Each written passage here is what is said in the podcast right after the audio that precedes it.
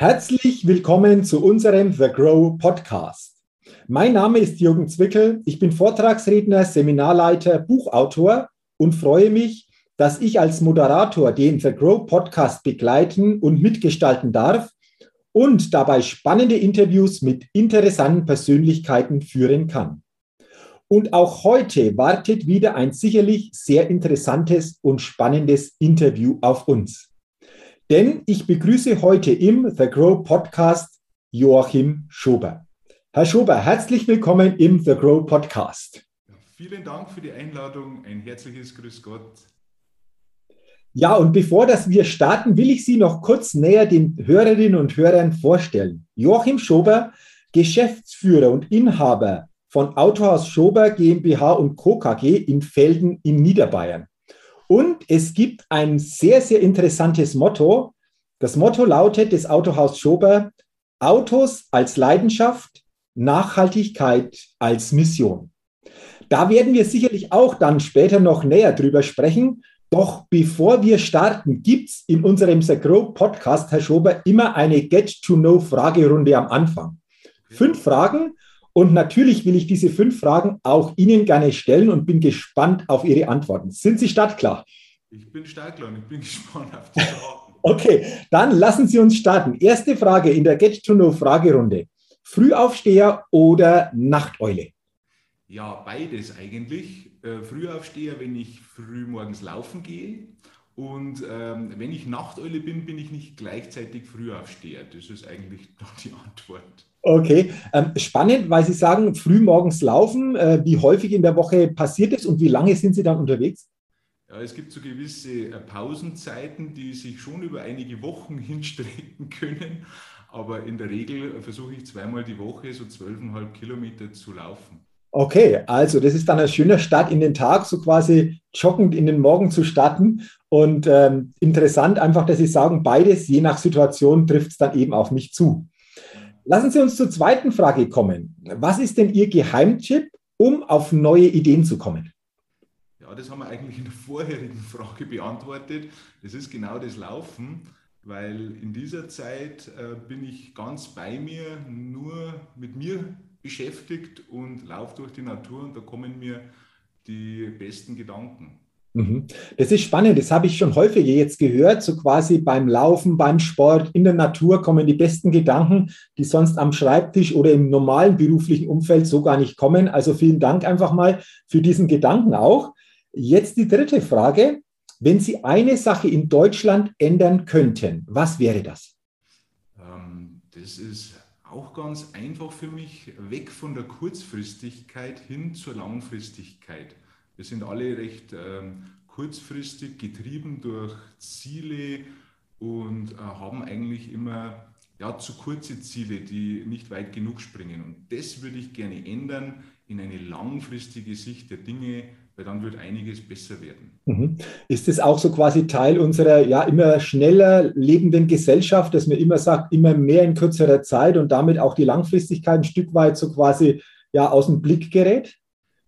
Da zahlt das eine auf das andere ein und ähm, ja, es ist dann auch in den, in den Industriekonzernen so, wenn ich heute einen Dreijahresvertrag oder maximal Fünfjahresvertrag habe in ganz großen Konzernen, die ja Gewicht haben und eine öffentliche Meinungsbildung ähm, bewirken können, dann ist natürlich der kurzfristige Gedanke der, der am Ende zählt, das, der Quartalsbericht, der Aktionär, der befriedigt werden muss in kurzer Zeit. Und da fallen halt große langfristige Ziele, die verfolgt werden sollten, dem zum Opfer. Und das finde ich recht schade. Und das Gleiche sehen wir in der Politik. Man hat, man hat die Wahl, dann wird sich irgendwo gefunden, dann hat man eigentlich eine ganz kurze Zeit, um seine Themen anzugehen und dann ist schon wieder Wahlkampf für die nächste Wahl. Mhm. Und das sind so kurze Epochen, so kurze Etappen, da vermisse ich eine, ja, eine Veränderung zur Langfristigkeit, damit auch wirklich was gestaltet werden kann und was verändert werden kann. Mhm. Also danke, interessanter Gedanke, dieses Thema Langfristigkeit mal stärker im Blick zu haben, ähm, denke ich sehr, sehr, sehr, sehr wichtig. Ähm, lassen Sie uns dann, dann zur vierten Frage kommen. Welches Start-up hat Sie kürzlich begeistert? Ja, das ist ein ja, Kunde von mir und auch mittlerweile Freund, so kann ich ihn bezeichnen. Der hat ähm, die Sicherheit, den sicheren Hafen des Beamtentums verlassen, um ein Startup zu gründen. Und er ist jetzt unterwegs und gibt auf digitaler Basis den ähm, Trainierenden im Bereich Fußball absolute Mehrwerte über eine App, wie man trainieren kann, zu Hause. Also in der Pandemiezeit war das natürlich auch super, wie man sich entwickeln kann und hat da ganz breite ja, Followerschaft mittlerweile kreiert, ist sehr, sehr erfolgreich. Und der äh, Mensch, der fasziniert mich, also der fasziniert mich von, von Grund auf. Okay, also das, das, bedeutet dann, wahrscheinlich war Fußball sowieso die Leidenschaft, die hat er dann so quasi in dieses Startup reingebracht und Möglichkeiten eben geschaffen, um gerade jetzt in der Pandemie natürlich in den letzten Monaten da einfach einen Mehrwert für alle ja, zu geben, die einfach da in diesem Bereich Fußball uh, unterwegs sind. Genau, und das Bemerkenswerte ist, er hat ja wirklich eine gehobene Beamtenlaufbahn mhm. gehabt und hat diese absolute Sicherheit, nach der wir ja, äh, ja breit in der, in der Gesellschaft streben, verlassen und ist ins kalte Wasser gesprungen, ohne zu wissen, was da passiert. Mhm. Er ist einfach seinem Herzen gefolgt und dadurch ist er auch äh, sehr erfolgreich. Mhm. Also interessant, vor allen Dingen dann einfach den Mut zu haben, diesen Schritt zu gehen und zu sagen, nee, ich gehe da all in, ich gucke einfach mal, das ist so meine Leidenschaft, da wird sich was entwickeln und äh, wie ich sie verstehe, bisher hat sich das genau einfach auch so bestätigt. Wunderbar. Also auch sicherlich eine tolle Innovation. Und das führt uns jetzt schon zur fünften und letzten Frage. Herr Schober, auf welche Innovation könnten Sie niemals verzichten? Puh, ja, das kommt aus dem Beruflichen schon aufs Auto. Wenn ähm, aufs Auto mit nachhaltigem Antrieb, muss ich äh, sagen, weil ich habe mich früher immer gefragt, wir, wir reden immer von der, ja, vom autonomen Fahren, so vor zehn Jahren hat er das schon gut begonnen. Und ich habe mich immer gefragt, ja, wie wird denn das sein in der Zukunft?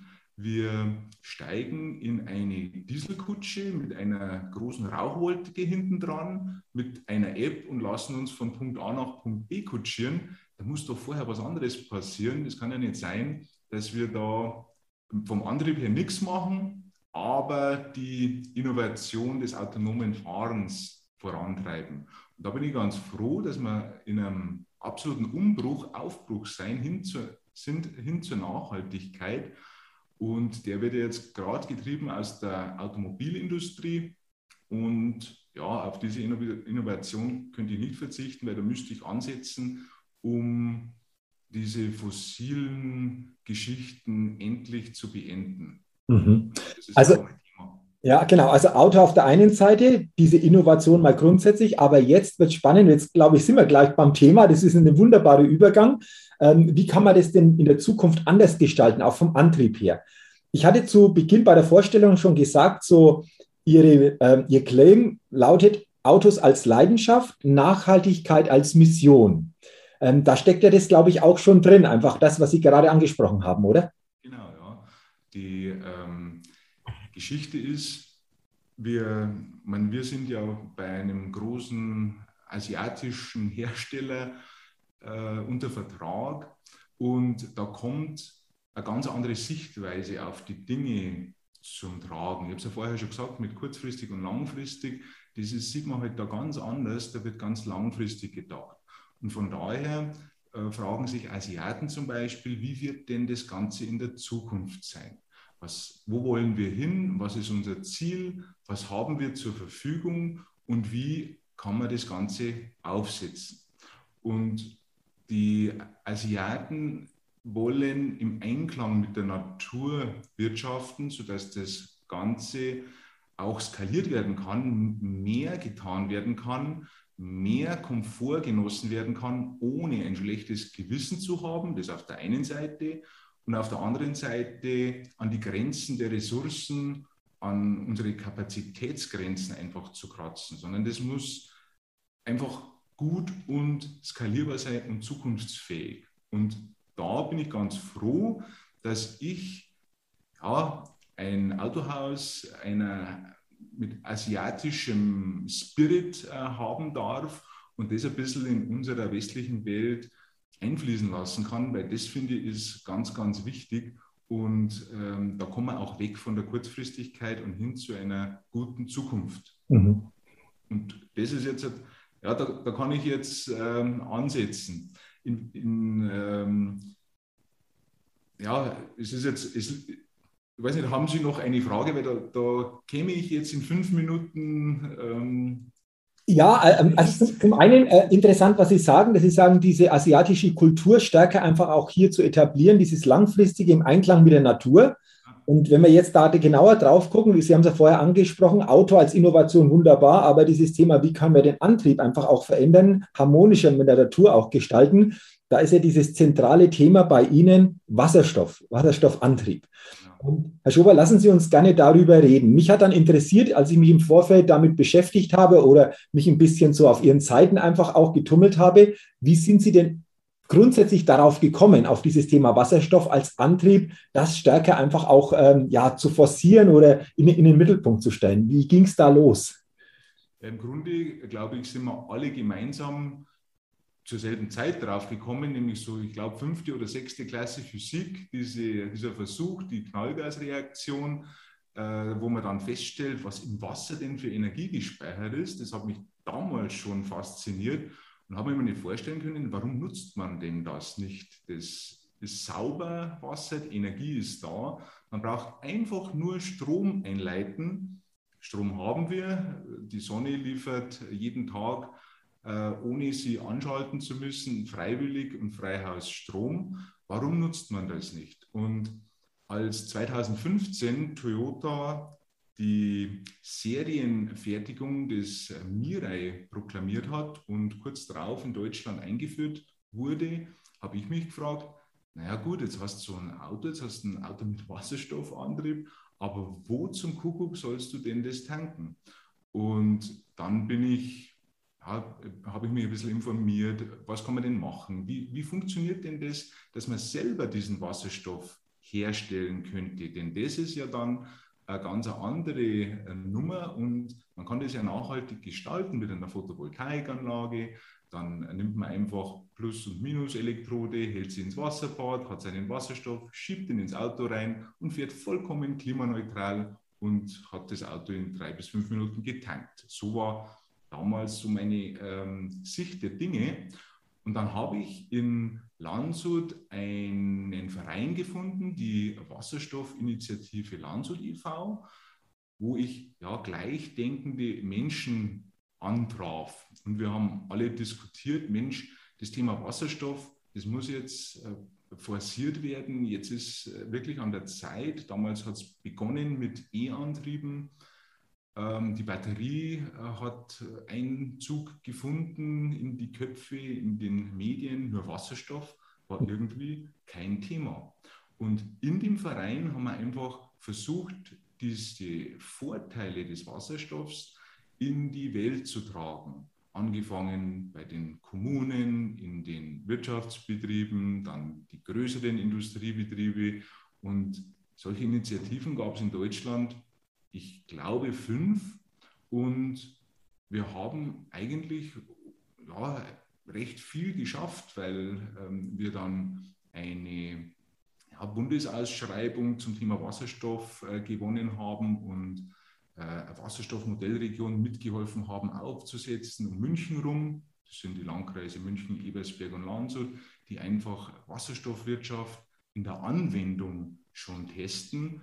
Und ich habe dann gesagt, okay, in dem Bereich will ich auch selbst was tun und habe ein Projekt entwickelt. Das hat begonnen 2015 mit der ersten Idee und das ist jetzt gereift zu einem Anwendungsmodell. das kann äh, sofort gebaut werden und ist nichts, ja, wo man irgendwie noch forschen muss, sondern es äh, funktioniert und ist vollkommen klimaneutral. Mhm. Und sogar noch mehr als das, es ist eigentlich unter Null. Da könnte ich dann drauf äh, eingehen. Und das ist so mein, mein Ansatz gewesen. Also die Vereinsarbeit, dieses äh, Aufsetzen von was Begreifbarem, das in der Öffentlichkeit einfach sichtbar wird, das Thema Wasserstoff und hin zum Entwickeln des eigenen Projekts. Das mhm. war so mein Werdegang im Bereich Wasserstoff. Okay, äh, das klingt jetzt hochspannend, ähm, was Sie erzählt haben. Jetzt gehe ich mal so von mir aus. Ich bin ja auch Autofahrer, wie viele andere natürlich auch. Und wie Sie gesagt haben, natürlich E-Mobilität, das ist in der Presse, das kriegt man mit. Wasserstoff bisher eher, wenn ich da für mich so überlege, eher selten, dass ich das irgendwo gehört oder gelesen habe. Jetzt mal die Frage, wenn ich jetzt so mit dem Auto unterwegs bin, ähm, wie würde das denn für mich aussehen, wenn ich sage, Mensch, klingt spannend, Sie sagen klimaneutral, eventuell sogar noch unter Null. Ähm, ist es für mich jetzt schon möglich oder wäre es möglich, dieses Thema, wo bekomme ich Wasserstoff her als Antrieb? Wie, wie stellt sich das insgesamt dar für jemanden, der sagt, klingt spannend, aber kann ich das schon, schon täglich auch in der Praxis so für mich nutzen oder nutzbar machen? Ähm, wie, wie, sieht denn das aus oder wie sind da die Perspektiven eventuell ja auch? Mhm.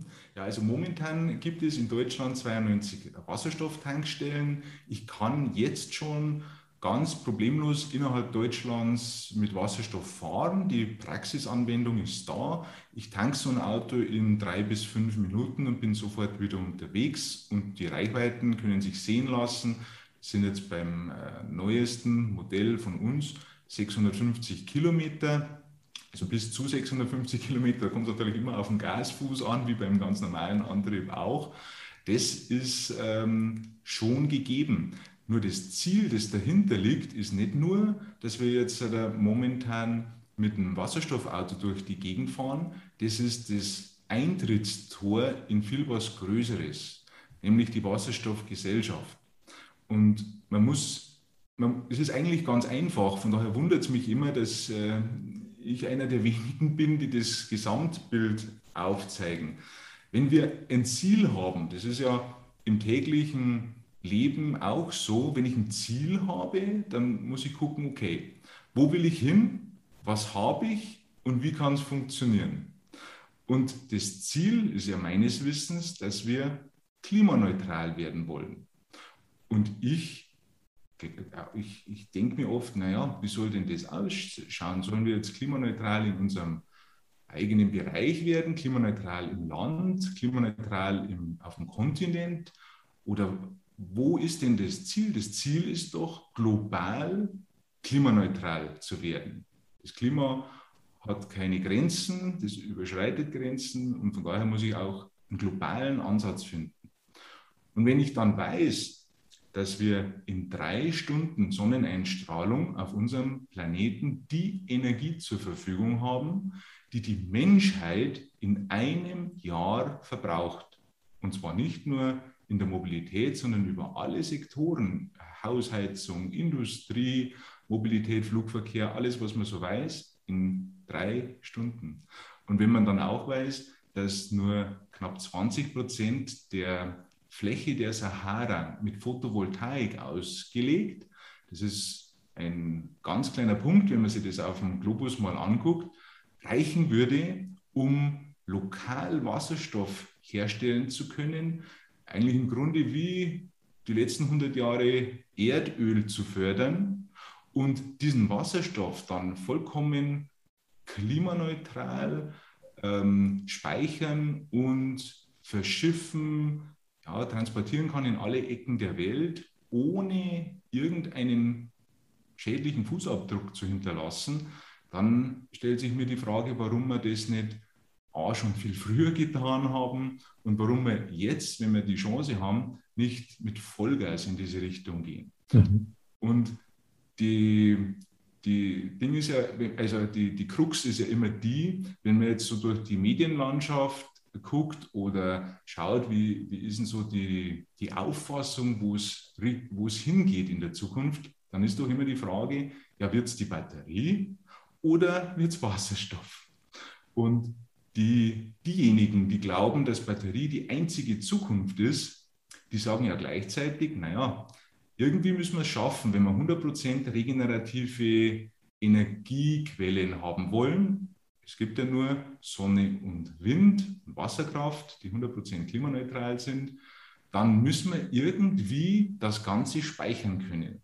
Und zwar nicht nur für uns, sondern global speichern können. Und wenn wir jetzt auf den Planeten gucken, gedanklich, dann ist doch der zu 70 Prozent blau. Heißt, ich habe viel, viel mehr Wasser wie Land, wo wir ja selber drauf sitzen und neben uns immer runtergraben und irgendwas suchen, rauskratzen, zum Teil anzünden und uns wundern, dass es warm wird.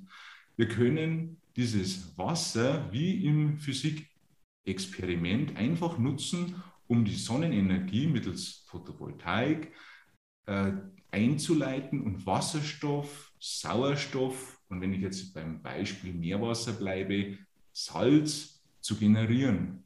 Und wenn ich dann den Wasserstoff wieder verwende und zu Strom mache, dann gibt es eine Emission, eine einzige. Und das ist Wasser. Und wenn ich mir das jetzt gedanklich überlege, dann ist ja das ganz toll. Jetzt habe ich zwei Sachen geschafft. Ich habe geschafft, dass ich einen unendlichen, zerstörungsfreien Energieträger habe, weil ich spalte Wasser und sobald ich Strom brauche, führe ich den Wasserstoff mit dem Sauerstoff aus der Luft einfach wieder zusammen und es tropft aus meinem Abgasrohr, wenn man so will, einfach nur Wasser raus. Und ich habe jetzt Salz separiert und habe gleichzeitig aus, dem, aus der Basis Salzwasser Trinkwasser gewonnen. Das, wenn ich jetzt am Beispiel Auto bleibe, stellen Sie sich vor, Auto fährt durch die Wüste, es hat Wasserstoff getankt, das also Meerwasser gewonnen wurde und hinten tropft Trinkwasser in den Wüstenboden. Ja, was wird wohl passieren? Vegetation wird wieder entstehen, die ja, Photosynthese machen kann. Das heißt, unsere äh, karbonisierte Atmosphäre ähm, ja, zu dekarbonisieren ich habe äh, mein Trinkwasserproblem in Angriff genommen, denn ich erhöhe einfach den Trinkwasserquotienten auf dem Planeten. Und wenn man jetzt noch daran denkt, wenn man das Wasser gespalten hat, hat man ja auch noch reinsten Sauerstoff gewonnen. Jetzt in der Pandemiezeit äh, liegt es auf der Hand, was man damit hätte machen können. Und es werden ja da gigantische Mengen geschaffen, reinsten Sauerstoffs. Oder auch einfach das tun, was jeder zu Hause im Aquarium tut, nämlich wieder zurückleiten ins Wasser. Denn das ist unser nächstes Problem, das wir haben. Wir haben ein versauertes Meer, die, der Fischbestand geht zurück, die Korallen werden bleich. Dann ähm, ist es eine, eine, kommt es einer Belebung der Unterwasserwelt ja, gleich und die Fischlein freuen sich, die Korallen werden wieder bunt und, und alles ist gut. Mhm. Und wenn ich dann nochmal hingucke und gucke, ja, das ist ja Wahnsinn, ich habe ja nur positive Aspekte, dann komme ich nochmal auf was. Wenn ich schaue und beim Beispiel Sahara bleibe, wo ja die meisten Sonnenstunden äh, sind, das heißt, in diesem Bereich gibt es die günstigste Möglichkeit, grünen Wasserstoff zu produzieren, dann wird das auch wirtschaftlich da unten ein ganz toller Faktor werden. Die Menschen da unten können sowas wie Energiebauern werden, haben wirtschaftliches äh, Auskommen und generieren eine grüne Umwelt. Und jetzt frage ich Sie, wenn Sie zu Hause sind, in Ihrer Heimat, Sie haben wirtschaftliches Auskommen und es ist um Sie herum grün, was bewegt Sie dazu, von ihrer Heimat zu fliehen oder sie zu verlassen? Dann eigentlich nichts mehr. Das heißt, wir haben auch diese ähm, Flüchtlingswellen etwas eingedämmt. Wir haben ja über 80 Millionen Flüchtlinge derzeit. Ähm, kommt ja auch von, von verschiedenen Ursachen, aber wenn ich schaffe, politische Stabilität herzustellen, wirtschaftliche Stabilität herzustellen, mein Energieproblem ein für alle Mal zu lösen, weil ich einen unendlichen Energieträger habe und ich verbrauche den ja nicht, ich teile ja nur Wasser und führe es wieder zusammen. Es ist nur ganz, ganz kurz. In der Zeit, wo ich den Wasserstoff gespeichert habe, ist es getrennt und sofort, wenn ich den nutze, habe ich ihn wieder da. Also habe ich das Wasser wieder da. Es ist nicht weg, es ist immer da. Ja, warum gehe ich dann jetzt davon aus, dass meine Zukunft, wenn wir jetzt so am Autobeispiel bleiben, in einer Batterie landen wird? Mhm. Es kann ja nur dann funktionieren, wenn ich schaffe, den weltweiten Energiebedarf in einer Batterie zu speichern. Mhm. Und das sind ein paar mathematische Berechnungen, gar nicht viel, kann jedermann nachvollziehen. Da komme ich ja ganz schnell drauf, dass wenn ich nur diese 1,4 Milliarden Fahrzeuge, die auf dem Planeten unterwegs sind, von jetzt auf gleich auf Batteriemobilität drehen will, dann brauche ich eine zweite Erde. Und das ist jetzt wieder, da sind wir wieder bei der Kurzfristigkeit. Natürlich kann ich jetzt und heute Geld verdienen, weil ich habe jetzt und heute Batterien, ich habe eine tolle Infrastruktur, jeder hat eine Steckdose und kann loslegen. Aber was ist denn morgen? Was ist denn, wenn ich da an die Grenzen der Ressourcen äh, komme? Was, was tue ich dann, wenn ich feststelle, naja, jetzt könnte man eigentlich einen Wasserstoff nehmen. Nur, hm, jetzt haben wir keine Ressourcen mehr. Mit was baue ich jetzt Photovoltaikanlagen? Hm. Also Sie haben es jetzt sehr eindrucksvoll geschildert, äh, nicht nur für den ähm, Autoantrieb, sondern auch mal global dieses ganze Thema aufgemacht, um da einfach mal das Bewusstsein vor allen Dingen zu schärfen, was das bedeutet. Und äh, für mich jetzt die Frage, vielleicht auch nochmal schon in aller Kürze, was darf denn passieren, dass einfach auch insgesamt dieses Thema Wasserstoff in Zukunft noch viel, viel stärker im Blick ist? Also Sie haben beschrieben, nicht nur die Batterien beim Antrieb für Autos, sondern auch der Wasserstoff, aber auch globaler das Ganze einfach auch gehandhabt werden kann aus Ihrer Sicht. Was darf da passieren oder was muss da passieren, um das ähm, stärker einfach auch zukünftig nutzbar zu machen? Ja, es, es geht ja schon in die richtige Richtung. Wir haben eine CO2-Abgabe, das heißt, wir hängen jetzt, das, wir, wir beginnen, das Preisschild an die richtigen Dinge zu hängen. Was ist uns wichtig? Wir brauchen Luft zum Atmen, wir brauchen eine Umwelt, in der es sich leben lässt. Wir müssen mit der Natur zurechtkommen. Und dieser, diese CO2-Abgabe ist eine gute Gelegenheit, um der Industrie, die ja in erster Linie Geld verdienen muss, die Wertschöpfung im richtigen Bereich zu geben. Es traut sich ja mittlerweile auch ja, kein Konzern mehr, irgendein Produkt vorzustellen, das nicht nachhaltig ist. Jeder zeigt sofort äh, ein grünes Zertifikat vor und will das Ganze in eine nachhaltige äh, Aufmerksamkeit bringen. Das, das finde ich super und das muss auch noch äh, viel, viel mehr ausgebaut werden. Und wo wir aber weg müssen, ist zu denken, dass wenn das, was ich jetzt gerade um mich herum, also wenn ich den, den Kreis, meinen Umkreis ganz, ganz eng ziehe, das Beste ist, dass das in Zukunft auch das Beste sein wird und für alle das Beste sein wird. Denn wenn ich nur an mich denke und sage, okay, jetzt habe ich eine Photovoltaikanlage am Dach, ich habe ein Batterieauto, lade das mit der Photovoltaik, ich bin doch grün und ich fahre so günstig, so günstig äh, habe ich noch nie fahren können. Und naja, die paar Stunden Ladezeit, die interessieren mich nicht. Ich fahre ja eh nur äh, zur Arbeit und wieder zurück. Alles gut, Batterie ist meine Welt. Ja, das stimmt. Und im Hier und Jetzt stimmt es auch. Aber was ist morgen? Und da fühle ich mich ja, verantwortlich, dass ich dieses Thema heraustrage, in die Welt trage, weil wir haben diese Beispiele in der Vergangenheit, in der Historie viel zu oft durchlebt, dass es dann in eine, ja, in eine andere Richtung gegangen ist. Wir haben, zum, äh, wir haben äh, beispielsweise das, das E-Auto ist 1888 von einem Deutschen entwickelt worden. Das hatte 26 Kilometer Reichweite und ist mit 12 km/h gefahren. Weiß kein Mensch. Und noch viel lustiger ist, dass der Wasserstoff andere äh, noch viel älter war. Also um 1800 hat es gequetscht, ich kann jetzt die Jahreszahl nicht genau wiedergeben, von einem Franzosen erfunden worden auch die, die Schiffe, es gab Elektroschiffe ähm, kurz nach der Jahrhundertwende zum 20. Jahrhundert.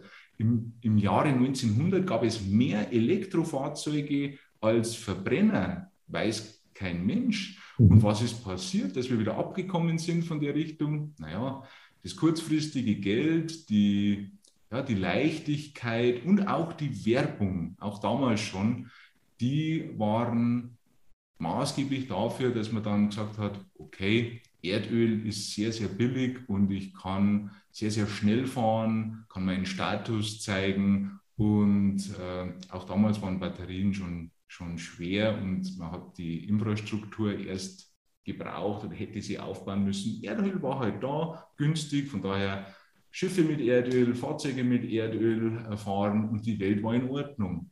Nur jetzt, 100 Jahre später, sehen wir, dass das halt alles, äh, die Rechnung nicht ja, mit der Erde gemacht wurde, nicht mit unseren Ressourcen, mit unserem Lebensraum. Und da haben wir jetzt die einmalige Chance, die Weichen in die richtige Richtung zu stellen. Ähm, wie Sie vorher gesagt haben, im Einklang mit der Natur das Ganze noch weiter auszubauen, auch langfristig jetzt zu denken. Und ich glaube, Sie haben das jetzt wunderbar zum Ausdruck gebracht, dass Sie da jemand sind. Ähm, das passt auch wieder die Mission Wasserstoff, Nachhaltigkeit. Ich denke, das spürt man, das vertreten Sie auch. Ähm, da haben Sie auch den Blick nicht nur auf das Thema Automobilantrieb, sondern darüber hinaus. Deswegen dank, danke für diese wirklich wertvollen Gedanken. Jetzt interessiert mich am Ende noch eines. Wenn wir gucken, so an die Zapfsäulen, die Benzinpreise steigen. Sie haben gesagt, 92 Wasserstofftankstellen gibt es in Deutschland, Reichweite bis zu 650 Kilometer, jetzt schon, je nachdem, wie auch wieder da das Gaspedal gedrückt wird. Wenn ich jetzt sage, wie ist denn das vom Preissektor her? Also was kann ich mir vorstellen, wenn ich sage, ich tanke jetzt so ein Auto voll mit Wasserstoff? Wie ist denn da so dieses preisliche äh, Thema momentan gelagert? Ja, also man kann es in einem Satz erklären. Das ist ungefähr so vom Preis, wie wenn man mit einem Benziner mit 6 bis 7 Liter Verbrauch unterwegs ist. Ein Kilogramm Wasserstoff kostet festgeschrieben über alle Tankstellen 9,50 Euro in Deutschland und mit einem Kilo Wasserstoff komme ich ja, roundabout Praxisverbrauch 100 Kilometer. Wenn ich natürlich äh, günstiger unterwegs bin und den Gasfuß nicht so ähm, hektisch trete, dann sogar noch äh, weiter. Ungefähr adäquat für ein 6 bis 7 Liter Auto im Benzinerbereich. Okay, aber auf der anderen Seite eben dann äh, klimaneutral oder eben um, umweltschonend. Das ist ja, glaube ich, dann eben das äh, entsprechende äh, wichtige Kriterium. Ja, da, da muss ich jetzt äh, leider dagegen, dagegen argumentieren, denn an den äh, Wasserstofftankstellen derzeit wird meist grauer, schrägstrich blauer Wasserstoff äh, verwendet, der auch fossilen Ursprungs ist. Und das Problem ist natürlich, und das ist jetzt wieder das Batteriethema, die Effizienz, wenn ich zuerst einen Wasserstoff ähm, ja, herstelle und dann wieder rückverstrome und dann nur elektrisch fahre, ist auch so, so eine Geschichte und so ein Fragezeichen. Es geht jetzt eigentlich darum, Zeichen zu setzen. Mhm. Es geht jetzt darum, dass man die Industrie, die sagt, okay, wir haben jetzt das Henne-Ei-Prinzip durchbrochen, wir haben mal Autos gebaut, das ist ein immenses Invest mit jedem Auto, das da mitgegeben wird, also alles andere als gewinnorientiert. Und es hat sich ein Konsortium gefunden, das mal so Tankstellen baut. Es ist jetzt, das Angebot ist jetzt da. Und das Auto ist immer die Eintrittstür für irgendeine Veränderung, denn das ist sichtbar auf der Straße für jedermann. Und jetzt liegt es an uns zu entscheiden, okay, wollen wir wieder den allereinfachsten Weg gehen oder wollen wir unsere Scheuklappen öffnen und gucken, wie denn die Zukunft über alles aussehen wird. Und da ist jetzt, das ist so mein, ja, mein, mein Satz in, oder meine Bitte an die Hörer, an alle, dass ähm, man dieses Wissen nach außen trägt, was Wasserstoff denn alles äh, bewirken kann und dass es halt ein unendlicher Energieträger ist und jetzt unterstützen, indem man einfach guckt, okay, kommt es für mich in Frage, kann ich ein Wasserstoffauto fahren und das würde das ganze Thema be, ja, bereichern und je mehr Nachfrage, desto mehr Angebot entsteht wieder. Mhm. Also vielen Dank nochmal einfach auch für diesen Gedanken weil ich denke, die letzten Minuten haben Sie sehr eindrucksvoll einfach auch dieses Bewusstsein geschaffen für dieses Thema, einfach auch nicht nur auf das äh, Thema Autoantrieb, sondern mal globaler ausgeführt, was das bedeutet. Und ich glaube, deswegen sehr, sehr wertvoll, um überhaupt ein neues Bewusstsein zu kriegen, weil ich sage auch ganz ehrlich, ich habe mich erst wirklich mit dem Thema näher beschäftigt, als ich Sie so kennengelernt habe, überhaupt das Thema Wasserstoff, was bedeutet das? Weil Sie haben es gesagt, vorher in der Presse ich zumindest habe hier nicht irgendwie groß was gelesen oder tiefer gelesen. Deswegen einfach auch äh, vielen Dank einfach für diese wertvollen Gedanken, für diese Inspiration, auch für das Plädoyer für Wasserstoff. Und ähm, Herr Schobert, zum Ende unseres Podcasts nochmal so den letzten Gedanken, der Ihnen wichtig ist, den Sie den Hörerinnen und Hörern des The Grow Podcast gerne mitgeben möchten? Ja, also, also wenn ich aus dem Herzen sprechen darf, dann ist es einfach, bitte prüft, inwiefern ihr die Wasserstoffgesellschaft der Zukunft unterstützen könnt, damit wir grünen Wasserstoff generieren können, damit das Ganze Einzug hält, der Erdgaspreis gebrochen wird mit grünem Wasserstoff und wir einfach im Einklang mit der Natur in Zukunft leben können.